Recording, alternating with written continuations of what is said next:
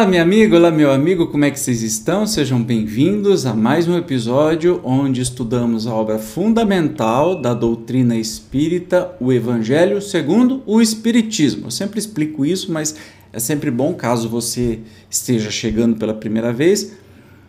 São os evangelhos, né? Baseado nos quatro evangelhos conhecidos, é, olhados, lidos e estudados com o olhar espírita de Kardec e dos Espíritas.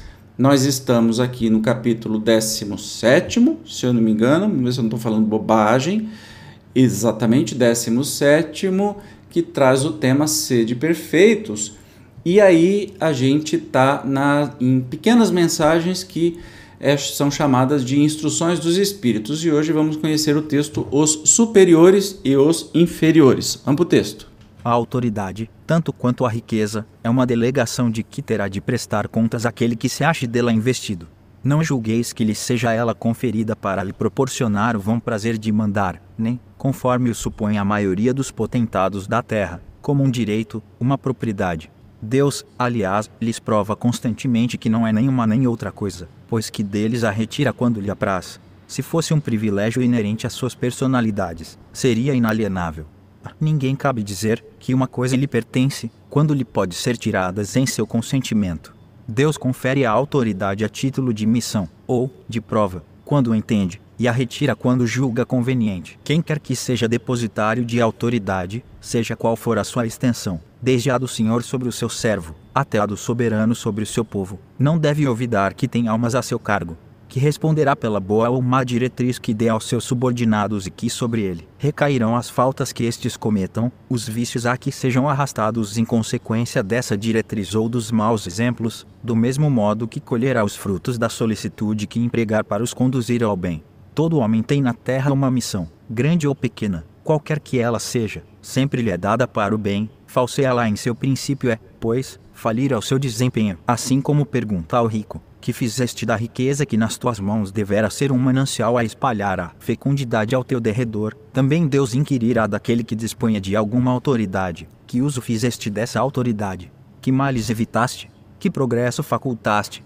Aqui fica muito claro, né, interrompendo um pouco é, o texto, fica muito claro sobre a responsabilidade dos superiores e inferiores, nós estamos dizendo nós somos todos iguais, criados todos iguais, com os mesmos direitos e deveres, mas há uma organização na sociedade, uma hierarquia, entre aspas, que num futuro mundo feliz não existirá mais, porque não vai ter ninguém mandando em ninguém, ninguém vai ser empregado de ninguém, ninguém vai ser patrão, né?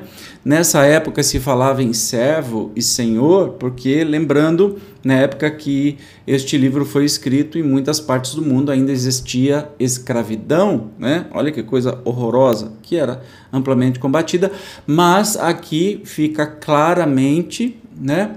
É, exposto pelo espírito, deixa eu ver o nome dele, François Nicolas Madeleine, de novo, cardeal de Morlot, em Paris. Então, especialmente um espírito de cardeal tem muito esse negócio da hierarquia, mas ele está falando com todo o carinho do mundo sobre a questão de se você está numa posição superior, que você tem outras pessoas que vai comandar, que você continua sendo responsável e que faça isso com carinho, com amor e não com exploração, já que a cada um de nós é dada né, um papel neste mundo ou a gente escolhe antes de vir, a gente assume a missão e para a gente executar direito a nossa missão não é explorando ninguém, né?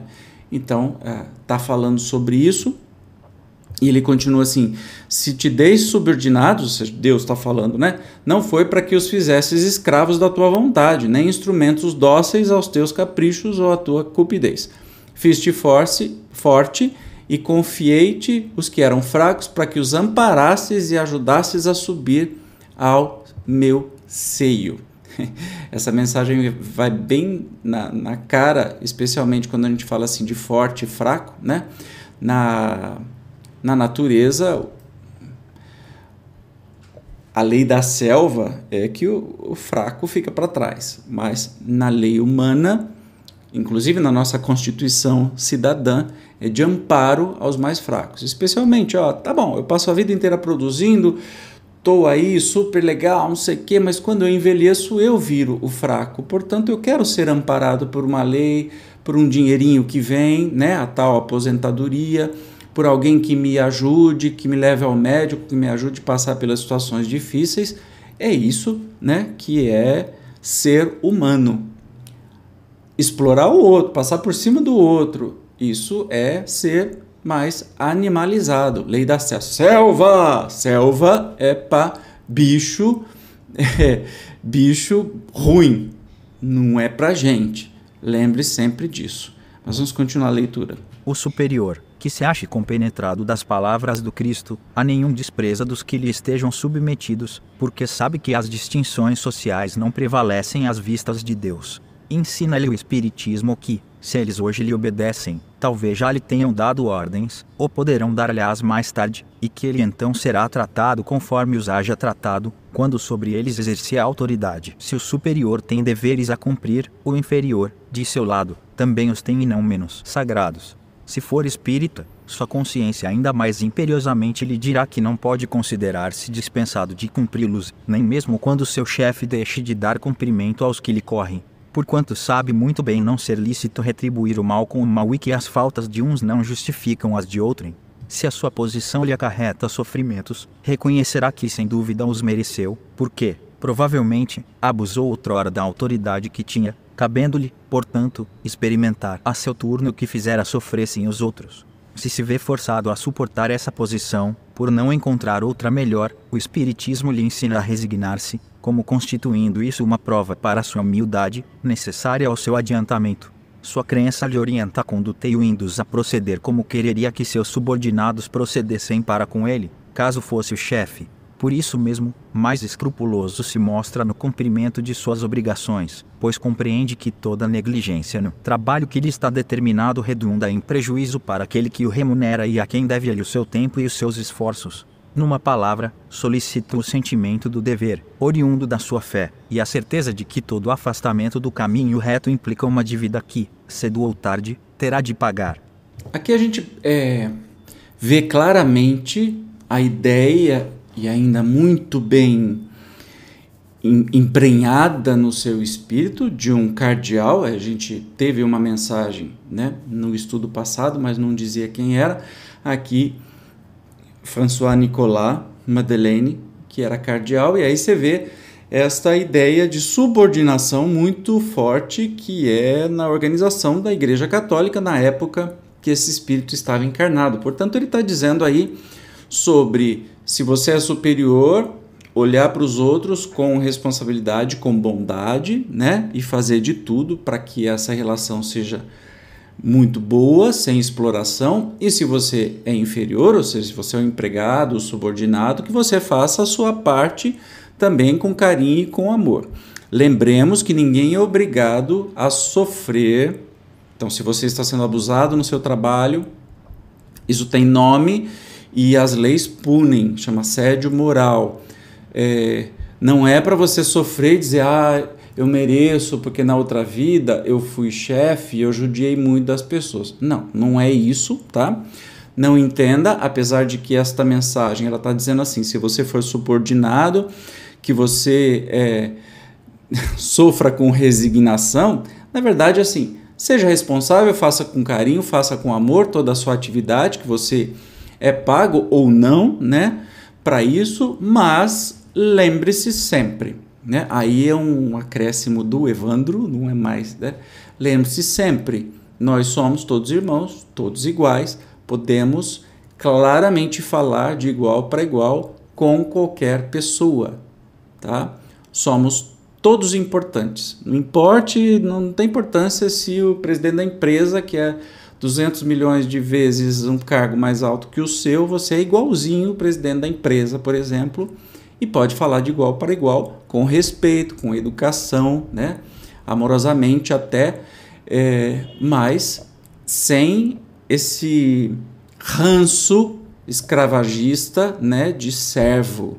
De, ah, eu devo respeito, tenho que me resignar, eu tenho que suportar todas as pancadas que vêm, porque eu devo ter é, feito muita coisa na vida anterior, né? Para, o Espiritismo não ensina isso, não é determinista e nem tem explicações fáceis por isso. A gente pode ter errado na vida anterior? Pode. Pode estar colhendo o resultado desse erro? Pode. Mas assim, 90% dos problemas que nós temos na vida atual é por causa das situações da vida atual. Então, vamos parar de ficar procurando chifre em cabeça de cavalo, colocando tudo num, a culpa num passado que você nem sabe o que é direito e olhar o que, você pode resolver de fato na vida atual. E aí essa orientação é de que tenha-se respeito sempre, né?